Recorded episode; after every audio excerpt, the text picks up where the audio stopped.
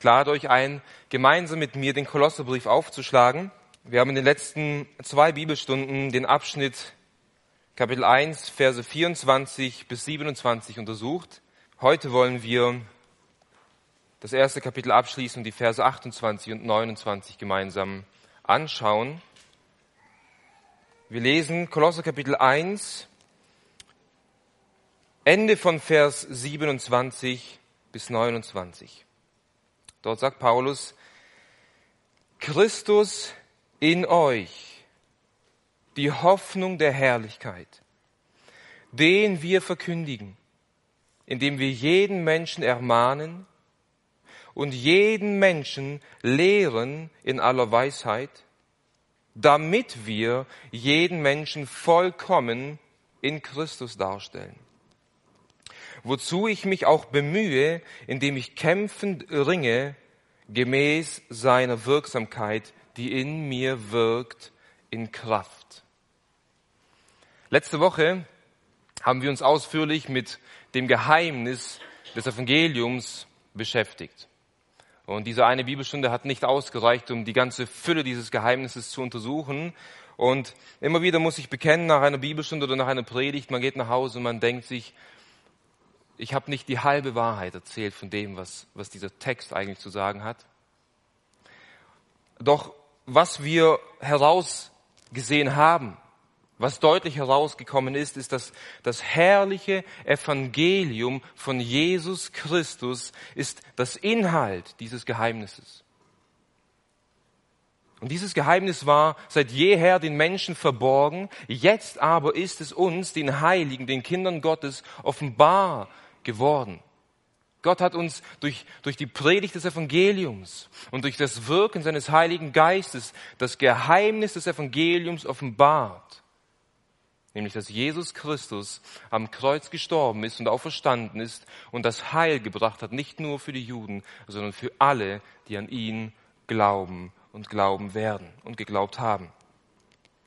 Und durch treue Diener des Evangeliums und vor allem durch seine Gemeinde verkündigt Gott die mannigfaltigen Wahrheiten dieses Geheimnisses. Durch treue Diener und durch seine Gemeinde wird dieses herrliche Evangelium verkündigt. Die Person von Jesus Christus, seine Herrlichkeiten, seine Eigenschaften, sein Werk am Kreuz von Golgatha, seine, seine Ämter, die er jetzt als erhöhter Christus hat. Alles, was die Person, das Werk von Jesus Christus betrifft, das ist der Inhalt des Geheimnisses des Evangeliums. Und weil eben das Kreuz von Golgatha das Zentrum der Weltgeschichte ist, macht Paulus das Kreuz von Golgatha zum Zentrum seiner Verkündigung, liebe Gemeinde. Jesus Christus ist das Zentrum der Weltgeschichte und er sollte das Zentrum deines Lebens, deines Dienstes und deiner Verkündigung sein. Wisst ihr, das ganze Alte Testament ist eine Hinführung zu Christus. Die Evangelien offenbaren uns die Person und das Werk von Christus. Und das Neue Testament, die Epistel, sie erläutern uns die Wahrheiten, die Jesus gelehrt hat und die ihn betreffen. Die ganze Bibel ist ein einziges Buch über eine einzige Person, Jesus Christus. Jesus Christus. Der ganze Dienst von Paulus war durchdrungen von einem Duft, von einem Wohlgeruch von Jesus Christus. Egal was er getan hat. Christus, Christus allein. Das, das könnte das Motto von Paulus gewesen sein. Wenn wir, sein, wenn wir sein Leben betrachten, wenn wir eine Biografie über ihn schreiben würden, wenn wir auf sein Grabstein einen Satz aufschreiben könnten, dann wäre es Christus und Christus allein. Alles hat sich in seinem Leben um ihn gedreht. Und wisst ihr, der Titel dieser heutigen Bibelstunde habe ich überschrieben, etwas länger. Ich möchte es formulieren. Jeder christliche Dienst oder jede Verkündigung sollte mit dem Duft von Jesus Christus durchdrungen sein. Egal in welchem Dienst du stehst, egal mit welchen Menschen du zusammenarbeitest. Und vor allem der Verkündigungsdienst sollte durchdrungen sein mit dem Duft, mit einem Wohlgeruch von Jesus Christus. Was meine ich damit? Wir sollten den Fokus haben, wie ihn Paulus hatte.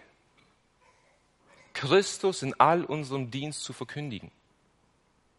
Und mein Ziel ist es heute Morgen, dass jeder von euch mit der Überzeugung und mit der Gewissheit nach Hause geht, dass jeder Dienst mit einem Duft von Jesus Christus durchdrungen sein soll. Das ist wirklich mein, mein Anliegen mein Ziel. Vor allen Dingen auch für die Verkündigung von äh, Sonntag für Sonntag von dieser Kanzel. Die Verkündigung in der Kinderstunde, in der Teenie, in der Jugend. Die Verkündigung in der Seelsorge, in Jüngerschaft.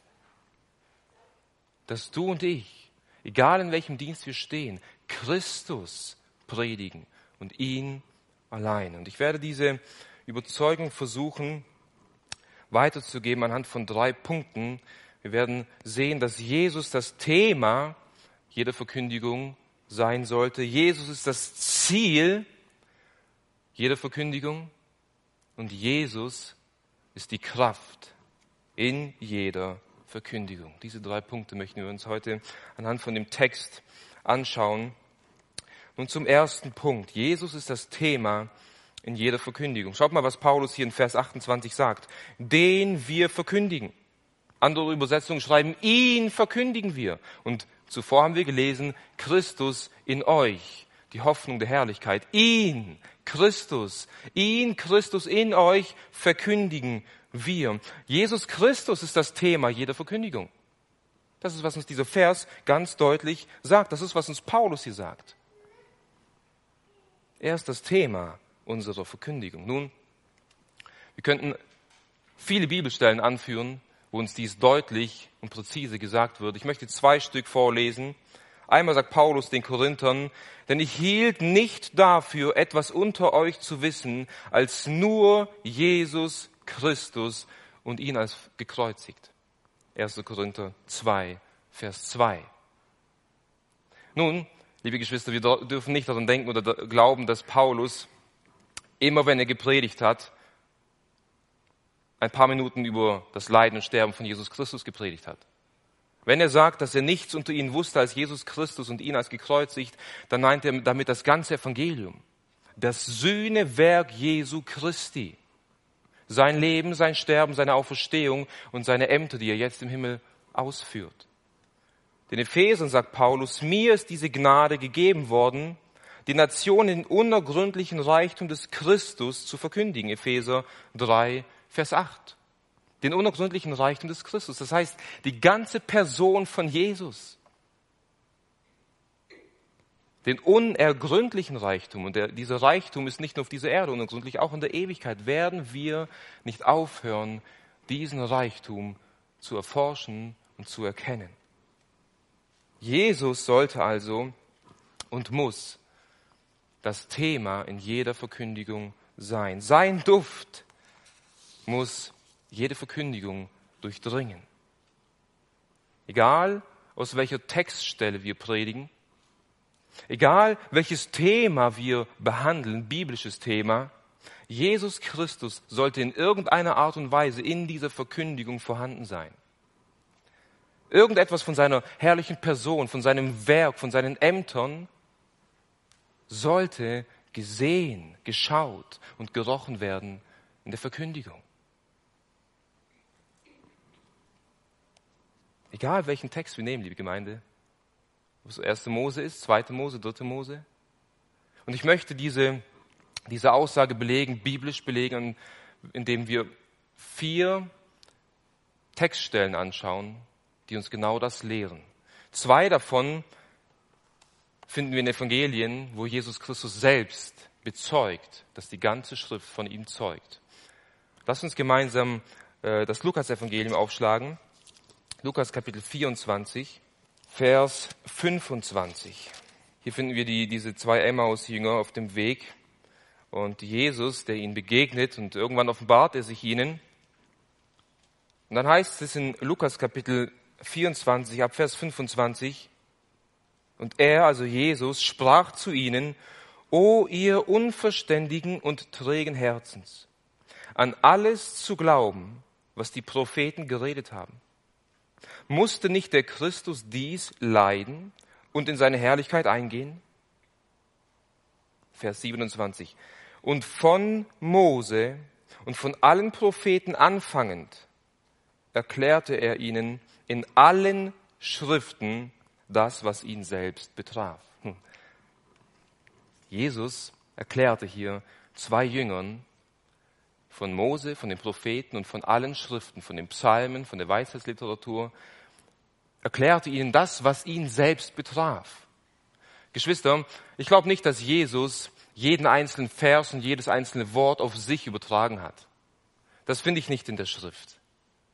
Aber ich bin davon überzeugt, dass Jesus ihnen alles, was auf ihn hindeutet, in einem Bild oder in einer sonstigen äh, Analogie, hat er ihnen aufgezeigt, dass das ihn selbst betraf.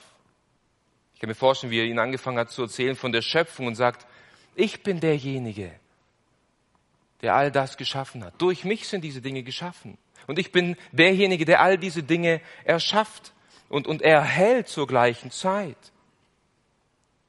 Und wie er ihnen dann aufgezeigt hat, wie der Mensch in Sünde gefallen ist und wie Gott dann diese Verheißung gegeben hat von dem Samen der Frau, der der Schlange den Kopf zu treten wird. Und ich bin dieser Same und ich habe der Schlange den Kopf zu treten. Und er erklärt ihnen weiter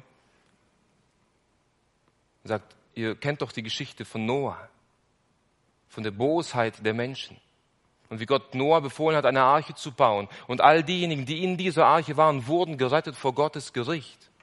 Nun, im übertragenen Sinne bin ich diese Arche. Gottes Zorn liegt auf jedem Menschen. Aber jeder, der in mir ist, jeder, der an mich glaubt, der ist nicht mehr unter dem Gericht Gottes. Oder ihr kennt die Geschichte von Abraham und seinem Sohn, wie er ihn auf dem Berg opfern sollte. Aber wie Gott ihm ein Lamm geschenkt hat. Nun, ich bin die Person, die von Gott am Kreuz für eure Sünden geopfert wurde. Und er geht von Geschichte zu Geschichte und erzählt ihnen das, was ihn selbst betraf. Das, was ihn selbst betrifft. Jesus selbst zeigt uns auf, wie wir das Alte Testament lesen sollen. Eine weitere Stelle finden wir in, Johannes Kapitel 5.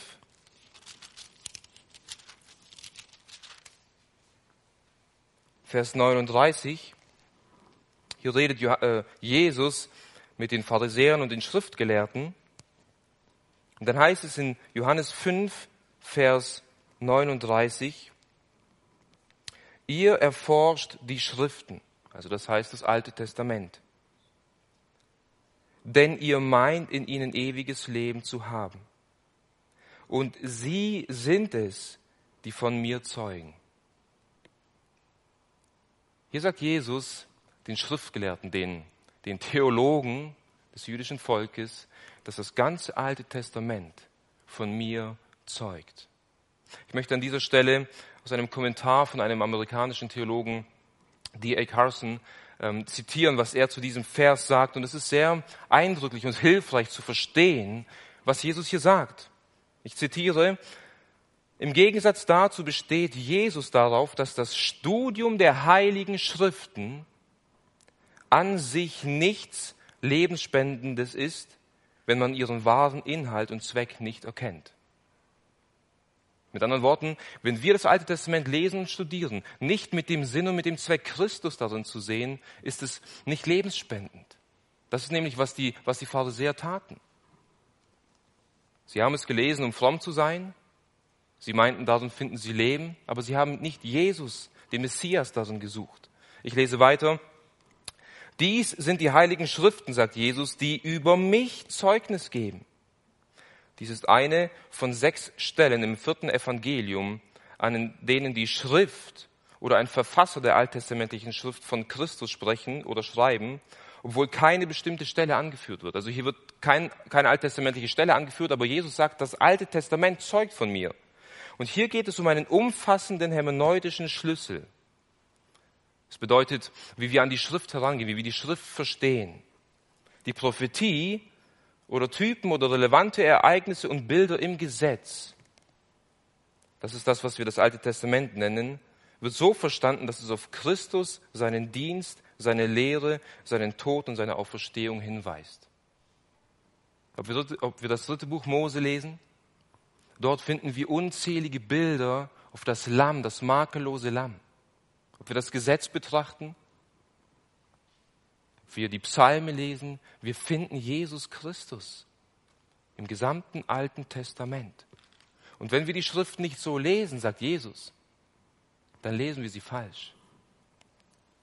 Dann haben wir an und für sich nichts Lebensspendendes. Wir sehen also, Jesus Christus selbst zeigt uns deutlich auf, wie wir das Alte Testament lesen sollen, Christus zentriert und dementsprechend auch lehren sollen, auf ihn hinweisen sollen, egal welche Textstelle wir nehmen sollen. Nicht allegorisch, nichts vergeistlichen, nicht Christus hineinlegen, wo er nicht ist, aber überall, wo wir Bilder und Typen von Christus sehen, dort müssen wir die Menschen auf ihn aufmerksam machen und auf, zu ihm hinführen. Nun, seine Schüler, die Apostel von Jesus Christus, haben genau das getan. Und jetzt möchten wir zwei weitere Stellen aus der Apostelgeschichte sehen, wie die Apostel gelehrt haben. Und die erste Stelle finden wir in Apostelgeschichte 2, Vers 22. Befinden wir uns in dem Kontext von Pfingsten, der Ausgießung des Heiligen Geistes, als die Apostel dann in Sprachen geredet haben. Und die Menschen dachten, sie seien betrunken. Und dann fing Petrus an, seine erste öffentliche Predigt zu halten, ab Vers 14. Und dann sagt er in Vers 22 zu den Juden, Männer von Israel, hört diese Worte. Jesus, den Nazaräer, einen Mann von Gott vor euch bestätigt durch mächtige Taten und Wunder und Zeichen, die Gott durch ihn in eure Mitte tat, wie ihr selbst wisst. Diesen, hingegeben nach dem bestimmten Ratschluss und nach Vorkenntnis Gottes, habt ihr durch die Hand von Gesetzlosen an das Kreuz geschlagen und umgebracht. Den hat Gott auferweckt, nachdem er die Wehen des Todes aufgelöst hatte, wie es denn nicht möglich war, dass er von ihm festgehalten wurde. Und anschließend ab Vers 25 zitiert Petrus hier das Alte Testament, Psalm 16, und deutet diesen Psalm auf den Messias, auf Jesus Christus, der aus den Toten auferstanden ist. Wir sehen also die Predigt von Petrus. Was war das in der Inhalt? Jesus Christus. Inwiefern? Ein Mann in mächtigen Taten, Zeichen und Wundern von Gott selbst bestätigt. Gekreuzigt, gestorben auferstanden und verherrlicht. Und wie belegt er diese Tatsache? Mit dem Alten Testament, mit einem Psalm. Das Zentrum seiner Verkündigung von Petrus, wenn wir die Apostelgeschichte lesen, Christus, Christus, Christus, egal welchen Text Sie nehmen. Lasst uns hierzu das vierte und letzte Beispiel anschauen, Apostelgeschichte 17. Ich denke, zwei oder drei Zeugen sind normalerweise genug, nicht wahr, Geschwister? aber wir wollen einen vierten Zeugen dazu holen. Apostelgeschichte 17, die ersten vier Verse, nachdem Paulus in Philippi ins Gefängnis geworfen wurde und äh, entlassen wurde, heißt es in Kapitel 17, Vers 1, Nachdem sie aber durch Amphipolis und Apollonia gereist waren, kamen sie nach Thessalonich, wo eine Synagoge der Juden war. Nach seiner Gewohnheit aber ging Paulus zu ihnen hinein und unterredete sich an drei Sabbaten mit ihnen aus den Schriften, indem er eröffnete und darlegte, dass der Christus leiden und aus den Toten auferstehen musste und dass dieser, sprach er, der Jesus, den ich euch verkündige, der Christus ist. Und einige von ihnen glaubten und schlossen sich Paulus und Silas an und von den anbetenden Griechen eine große Menge und von den vornehmsten Frauen nicht wenige. Paulus unterrichtete die Juden im Gesetz, in den Schriften, nicht wahr? Und was tat er? Er eröffnete und, und legte dar alles, was Christus betrifft, dass er leiden musste und dass er aus den Toten auferstehen musste und dass dieser Jesus der Christus, der Messias, der Heiland der Welt ist. Anhand vom Alten Testament Sterben und Auferstehung und Messias, Heiland. Das zeigt er anhand vom Alten Testament. Nun, das Hauptthema der Lehren der Apostel ist Christus Jesus. Die Textstellen sind das Alte Testament. Ich denke, wir sehen deutlich, unser Herr Jesus Christus selbst, seine Schüler Er lehrt es, sie praktizieren es und wir als seine Gemeinde, als Diener des Evangeliums, müssen in diesen Fußstapfen wandeln. Wir müssen Christus predigen, ihn verkündigen. Er muss das Zentrum unserer Verkündigung sein. Selbst wenn wir eine Lehrpredigt halten, selbst wenn wir ein, ein Thema über, nicht über Jesus Christus halten, er muss in irgendeiner Art und Weise in dieser Predigt vorhanden sein. Das Evangelium von Jesus Christus muss das Thema, das allumfassende Thema deines und meines Dienstes sein. Nun zurück zum Kolossebrief. Paulus sagt, ihn verkündigen wir. Ihn verkündigen wir. Paulus wechselt hier von der Ich-Perspektive, er hat erstmal von sich erzählt, und jetzt heißt es in Vers 28, ihn verkündigen wir. Und hier können wir deutlich sehen, dass er mit Wahrscheinlichkeit Timotheus und Epaphras auf die Seite holt. Mit Timotheus verfasste diesen Brief. Epaphras war der Gemeindegründer. Und er zeigt auf, wir, ich und meine Mitgenossen in diesem Kampf, ihn verkündigen wir. Und dieses Wort verkündigen bedeutet etwas laut oder genau anzusagen, anzukündigen. Das heißt, alles, was die Person von Jesus Christus betrifft, schneiden wir gerade und verkündigen wir in seiner ganzen Klarheit, in seiner ganzen Fülle. Alles, was das Werk, die Person von Jesus Christus betrifft, ihn verkündigen wir. Und anschließend definiert Paulus, wie sie ihn verkündigen, indem wir jeden Menschen ermahnen und jeden Menschen lehren in aller Weisheit. Durch Ermahnung und durch Lehre verkündigen sie Jesus Christus. Ermahnen bedeutet, jemandem Anweisung zu geben durch Worte, jemanden zu warnen oder jemanden zurechtzuweisen. Zu lehren in aller Weisheit bedeutet Gottes Wort in einer verständlichen und überführenden Art und Weise zu erklären zu lehren. Das heißt, wir sehen hier zwei Begriffe, die zwei unterschiedliche Tätigkeiten aufzeigen. Durch Ermahnung fordern wir die Menschen zu einem konkreten Leben auf. Durch Ermahnung, durch Worte, durch, durch Richtungsweisen fordern wir die Menschen zu einem Gott wohlgefälligen Leben auf. Und durch Lehre vermitteln wir grundlegende Wahrheiten, die wir wissen müssen, um gottesfürchtig zu wandeln. Und Ermahnung kann sowohl von der Kanzel aus geschehen, als auch unter vier Augen. Das heißt, egal in welchem Dienst du stehst, egal in welchem Dienst, ob du Seelsorge betreibst, ob du unter Frauenarbeit betreibst, ob wir hier von der Kanzel verkündigen, ob du Geschwister nach Hause einlädst, am Sonntag zum Mittagessen und mit ihnen Gemeinschaft hast, egal was wir tun, er, er, der Sohn Gottes, unser Erlöser, Jesus Christus, er sollte unsere Sprache füllen. Wisst ihr, wenn wir Leute zurechtweisen, Ermahnung geschieht oft so falsch. Wir sehen etwas, wenn wir es überhaupt ansprechen, dann sprechen wir es oft schroff an, nicht wahr? Aber eigentlich sollten wir die Leute auf Christus hinweisen und zeigen, schaut mal, wie hat er gelebt? Was hat er für dich getan? Und wenn mich jemand ermahnt und meinen Blick auf Christus richtet und ich auf diese Ermahnung nicht höre,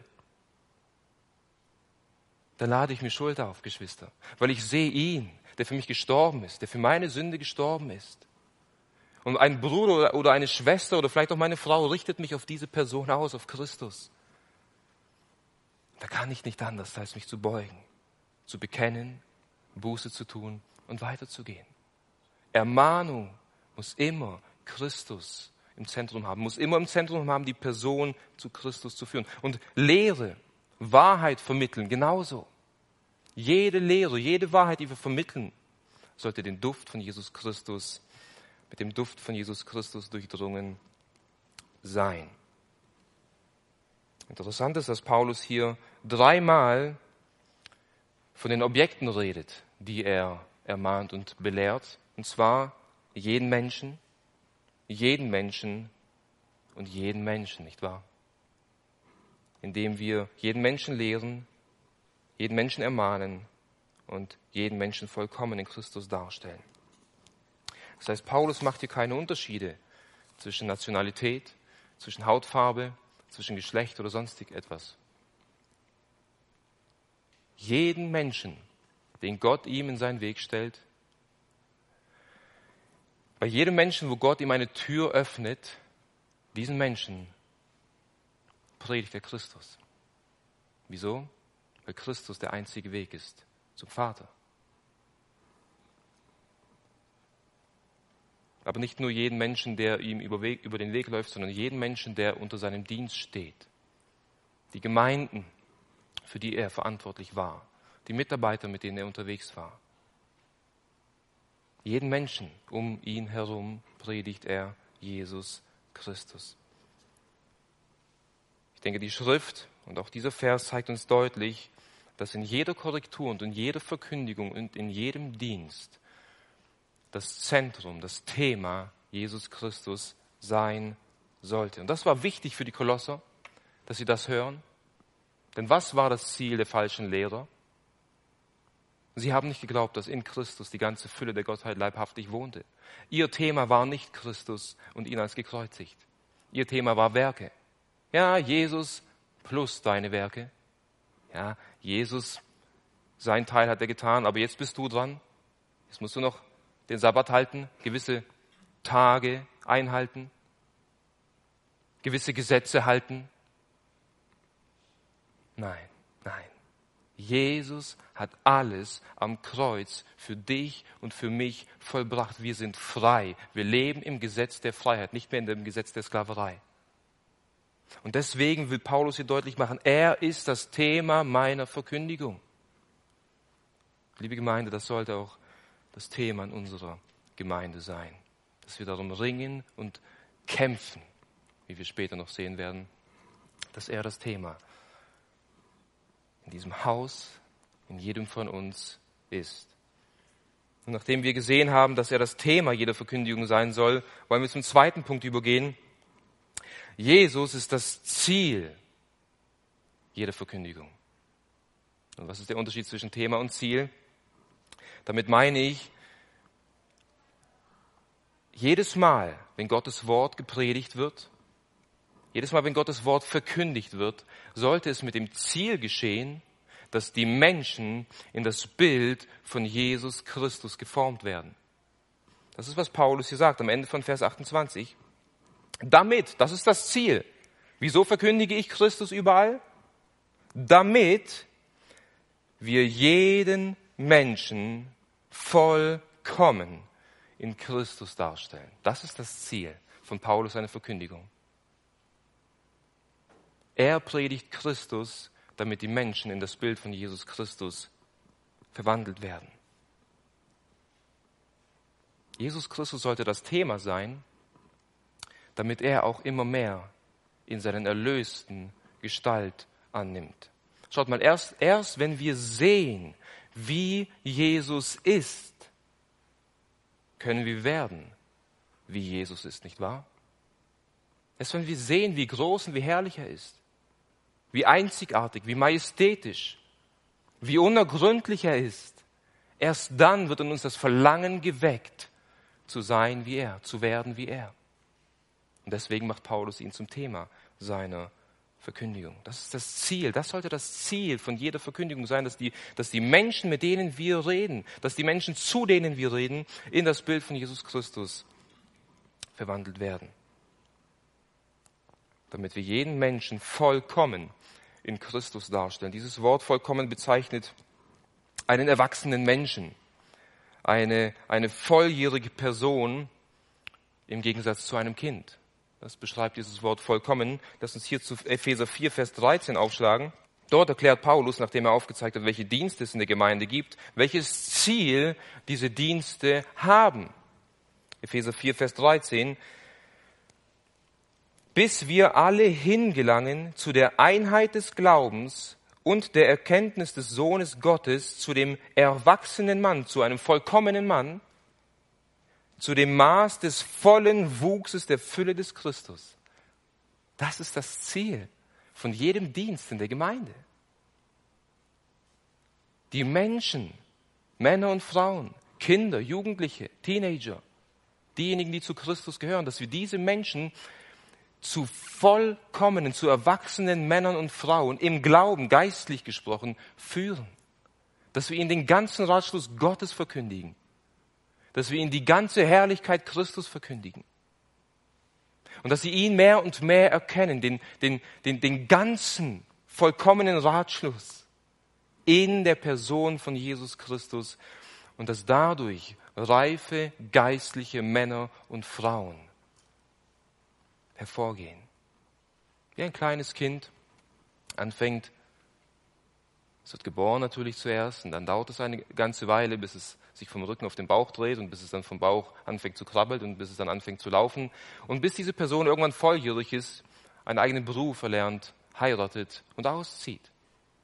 Das ist das Ziel von den Eltern, sollte das Ziel von den Eltern sein. Das Ziel von Paulus, das Ziel eines, eines wahren Hirten, eines Pastors, eines Ältesten und das Ziel eines jeden Christen besteht darin, unsere Kinder, geistlich gesprochen, zu sehen, wie sie erwachsene geistliche Männer und Frauen werden. Das ist unser Ziel, wenn ich im Namen der Ältestenschaft reden darf, in all unserem Wirken und Dienst, ob es jetzt organisatorisch ist oder sonstige Dinge sind. Wir wollen euch mehr und mehr umgeformt und umgestaltet sehen in das Bild von Jesus Christus. Damit wir jeden Menschen vollkommen in Jesus Christus darstellen können. Weißt du, was die Menschen um dich herum am meisten von dir brauchen? Dass du mehr und mehr wirst wie Jesus Christus. Dass du mehr und mehr wirst wie Jesus Christus, dein Ehemann, deine Ehefrau, deine Eltern, deine Nachbarn, deine Arbeitskollegen. Das, was diese Menschen am meisten brauchen, ist Christusähnlichkeit in dir. Sein Charakter sollte in dir zum Vorschein kommen und in mir. Und wisst ihr ehrlich gesagt, das, was ihr als Gemeinde von euren Ältesten am meisten braucht, sind nicht wunderbare Predigten, gute Organisatoren oder sonstige Dinge. Ihr braucht Älteste, die aus, die, die Christus widerspiegeln. Das ist, wonach wir am meisten ringen sollten. Mehr und mehr zu werden, wie er ist. Und wisst ihr, Paulus sagt, dass es sein Ziel ist, dass die Menschen mehr und mehr in das Bild von Jesus Christus geformt werden. Und wenn wir sein Leben betrachten, zumindest das, was wir aus der Bibel heraus arbeiten können, dann sehen wir eine Reflexion von Jesus Christus in ihm. Und was sagt er? am Ende seines Lebens im Philipperbrief, ich halte nicht dafür, dass ich es schon ergriffen habe. Ich jage ihm aber nach diesem Ziel, ihm immer ähnlicher zu werden. Versteht ihr, wir werden in diesem Leben niemals zur vollkommenen Mannesreife gelangen. Das sollte uns aber nicht hindern, voller Freude diesen Kampf zu kämpfen. Etwas später wird Paulus im Kolosserbrief sagen, Kapitel 2, Vers 9 und 10, dort heißt es, denn in ihm, also in Jesus Christus, wohnt die ganze Fülle der Gottheit leibhaftig und ihr seid vollendet in ihm. Hm. Wisst ihr, wir befinden uns, liebe Gemeinde, in einem schon jetzt noch nicht Zustand. Unserem Erlöser schon vollkommen vor Gott. Gott sieht uns durch seinen Sohn Jesus Christus vollkommen an. Wir brauchen nichts mehr und wir können auch nichts mehr zu dem Werk von Jesus Christus hinzufügen. Wir sind vor Gott in ihm vollkommen. Aber dennoch sehen wir auch, dass wir in diesem Fleisch leben, dass wir mit Sünde kämpfen müssen, weshalb Paulus wiederum im Kapitel 3, Vers 10 sagt, dass wir den neuen Menschen angezogen haben, der erneuert wird zur Erkenntnis nach dem Bild dessen, der ihn erschaffen hat. Einerseits, wir sind vollkommen vor Gott durch Christus. Andererseits werden wir hier auf dieser Erde immer mehr verwandelt in das Bild dessen, der uns erschaffen hat, nämlich Jesus Christus. Somit sehen wir, dass das Thema jedes Dienstes und jeder Verkündigung Christus sein sollte. Wieso? Weil wir das Ziel haben, die Menschen in das Bild von Jesus Christus zu formen. Es ist das Werk des Heiligen Geistes, aber er gebraucht Menschen dazu, die Gottes Wort verkündigen, damit andere Menschen dadurch in das Bild von Jesus Christus geformt werden. Dass unser Denken, unser Handeln, unser Reden mehr und mehr die Gesinnung von Jesus Christus als Abdruck, als Siegel hat. Das sollte dein und mein Ziel sein in unseren Diensten, dein Gebet sein, wenn du für Geschwister betest, wenn du für dich betest, dass Christus in diesen Personen mehr und mehr Gestalt annimmt. Abschließend, als drittes, zeigt Paulus auf, aus welcher Kraft er diese Dienste tut, aus welcher Kraft er Christus verkündigt, aus welcher Kraft er Menschen dorthin führt, dass sie mehr und mehr in das Bild von Jesus Christus umgestaltet werden. Vers 29, wozu ich mich auch bemühe, indem ich kämpfen dringe, gemäß seiner Wirksamkeit, die in mir wirkt, in Kraft. Mit welcher Kraft wirkt Paulus all das? Jesus ist die Kraft jeder Verkündigung. Jesus ist die Kraft des Dienstes in Paulus.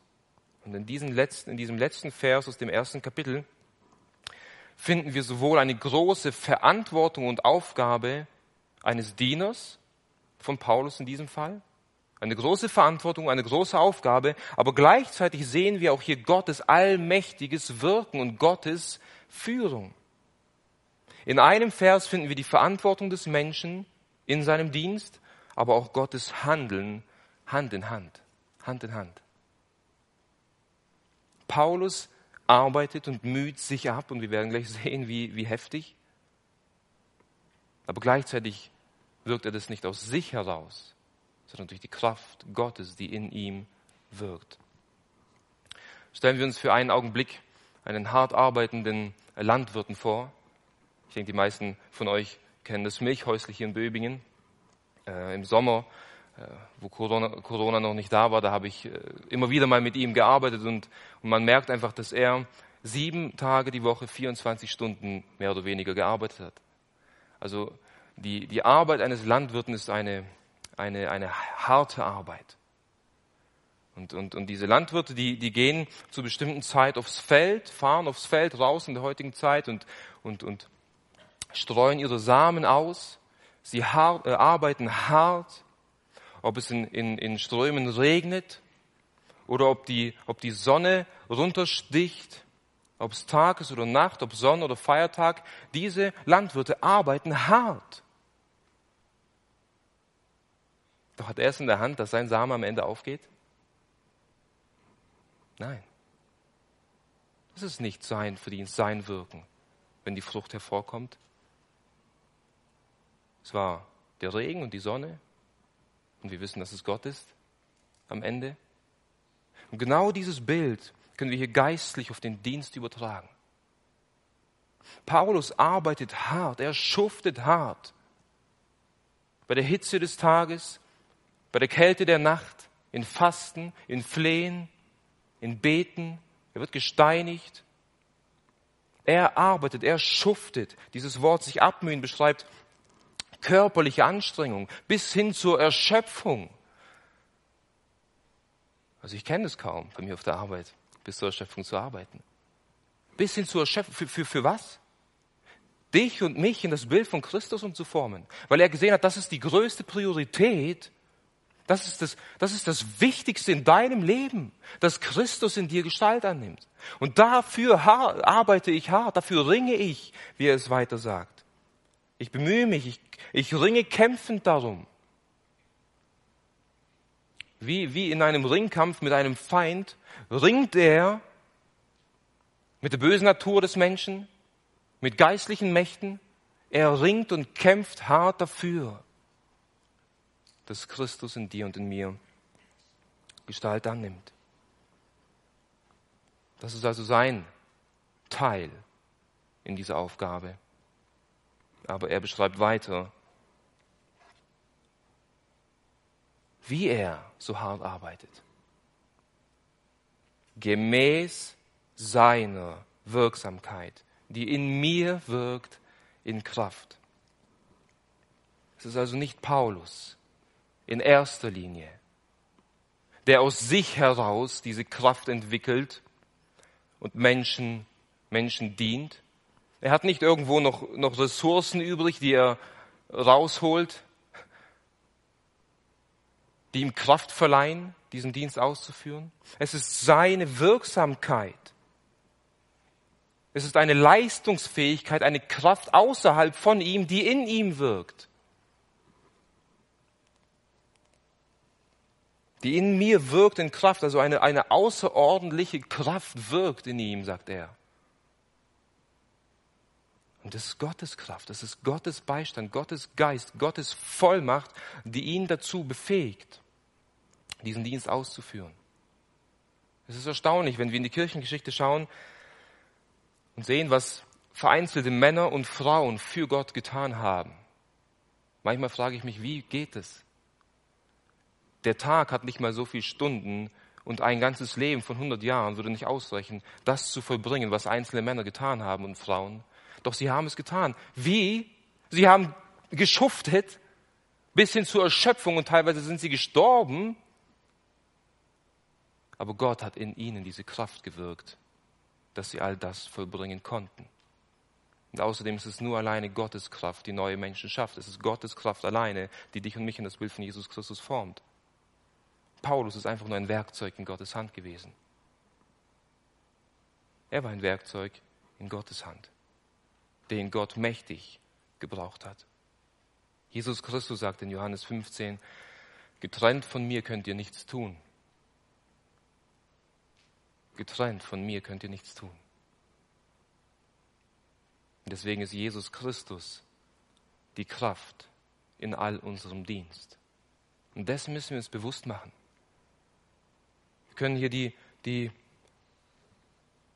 exegetisch genaueste Predigt ausarbeiten, strukturiert, ganz klar, für jeden verständlich. Aber getrennt von Christus wird diese Predigt nichts bewirken, wenn er nicht die Kraft und das Vollbringen wirkt. Hier sehen wir einfach die, die, die Verantwortung des Menschen und das Handeln Gottes. Hand in Hand. Genau dasselbe sehen wir in der, im, im, Prozess der Heiligung, wie Paulus in, in Philippe Kapitel 2, Vers 12 sagt. Bewirkt euer eigenes Heil mit Furcht und Zittern. Vers 13. Denn Gott ist es, der in euch wirkt, sowohl das Wollen als auch das Vollbringen. Harte Arbeit, äh, harte, arbeite hart dafür, Christus immer ähnlicher zu werden. Aber sei getrost. Gott ist es, der in dir wirkt, das Wollen und auch das Vollbringen. Deswegen sollten wir uns abhängig machen in jedem Dienst, bevor wir in den Dienst gehen. Sei er noch so klein, lieber Bruder und liebe Schwester, zumindest in unseren Augen. In Gottes Augen ist der kleinste Dienst manchmal der größte Dienst, dass wir uns in die Abhängigkeit von Christus begeben und ihn darum bitten, dass er mehr tut, als ich glauben und erbeten kann zu seiner eigenen Ehre. Und ich hoffe sehr, das Ziel, das ich heute hatte, dass du mit der Gewissheit und der Überzeugung nach Hause gehst, dass in jedem Dienst, in jeder Verkündigung Christus Jesus das Thema und das Ziel und die Kraft ist, die uns hilft in diesem Dienst. Und ich möchte abschließend ein paar Dinge mitgeben auf den Weg, wie das der Fall sein kann, wie, wie, wie diese, diese Wahrheit mehr und mehr Gestalt annehmen kann in deinem Leben. Wie kannst du mehr und mehr Christus zum Zentrum, zum Zentrum und zum Thema deines Lebens und deines Dienstes machen? Nun erstens, lese Predigten über Jesus Christus. Nicht höre, ganz bewusst sage ich, lese Predigten über Jesus Christus. Und hier möchte ich in besonderer Art und Weise auf unseren lieben Bruder, der verstorben ist, äh, Charles Spurgeon hindeuten.